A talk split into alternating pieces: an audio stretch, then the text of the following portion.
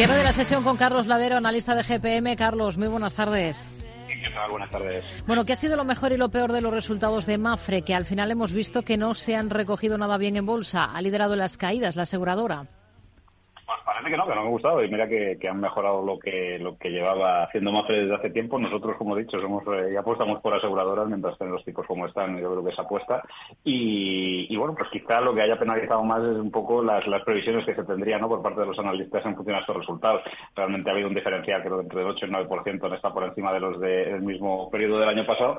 Y, bueno, entiendo, entiendo que, obviamente la caída ha sido, pues, primero porque está en una zona técnica, pues, pues eh, prácticamente máxima de los últimos años y segundo por, por porque ha, decepcionado ¿no? en resultados quizás esperábamos un doble dígito de crecimiento y no y no ha sido así. Así que bueno paciencia. Yo eh, insisto nosotros por lo menos eh, pase lo que pase aunque a nivel técnico la verdad es que hoy, hoy se ha puesto algo fea vale eh, creo que, que, hay que seguir apostando mientras haya tipos de altos por, por aseguradoras. Reconoce el presidente de Mafre Antonio Huertas la preocupación de la aseguradora por la evolución de la rama de autos el apetito de automóviles ha sido menor debido a las circunstancias que estamos aprovechando o que estamos pasando y, hemos compensado ese menor crecimiento en automóviles con mayor crecimiento en otros eh, negocios de seguros generales, de seguros de empresas y de grandes empresas. Niega Oliu, el presidente del Sabadell, que haya nada sobre la mesa, ni debajo, dice, sobre una eventual operación eh, con Unicaja. ¿Le encajan los dos bancos? ¿Tendría sentido? Pues hombre, si nos atenemos a lo que pasa en España, tendría todo el sentido del mundo porque vale cualquier cosa. Si nos atenemos a lo que es la realidad de ambos bancos, yo creo que sería eh, hacer, eh, un, como se suele decir esto, hacer un agujero para que el otro más grande, ¿no? Yo creo que ninguno de los dos bancos, pues sobre todo Sabadell, no, no, está en situación, salvo que vuelva a ser una situación asistida y obligada de comprar un banco y menos comunicaja. Con lo cual, pues, pues como bien dice el señor Oliu, seguro que, no tiene ningún interés, eh, ya te digo, salvo que obviamente haya, haya cierta obligación como pasó en el pasado. Escenario para Celnes, que hoy he vivido una, nueva, una buena jornada, una jornada positiva. Tras Grifols es el que mejor tono ha registrado del IBEX.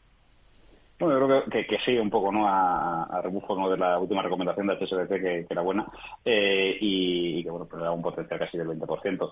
Eh, la realidad, para mí, es, es una compañía que, no tiene valor a futuro, ¿no? Es decir, si queremos especular por perfecto, técnicamente lo puede hacer bien, pero realmente creo que es un sector eh, el cual, pues, como digo, no va a tener valor de aquí a cinco años, por lo cual, pues, bueno, yo soy una compañía un poco menos no, que no estaría, pase lo que pase. ¿A Endesa como inversión con qué ojos miraría ahora? Bueno, eh, yo creo que, bueno, aunque de las eléctricas es quizá la más intervenida por circunstancias ajenas a lo que es el propio negocio, pero creo que todo el sector energético todavía le, queda dentro de cola, ¿no? Y quizás ese es el único bueno, que tiene un plan de negocio más vinculado a otras cosas que, lo que es el negocio tradicional.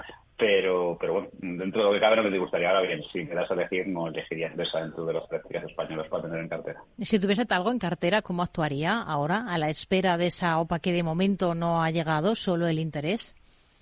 Eh, yo creo, eh, he visto lo visto, y además he visto con que nos estamos jugando dinero, yo vendería. Eh, por lo menos vendería una parte.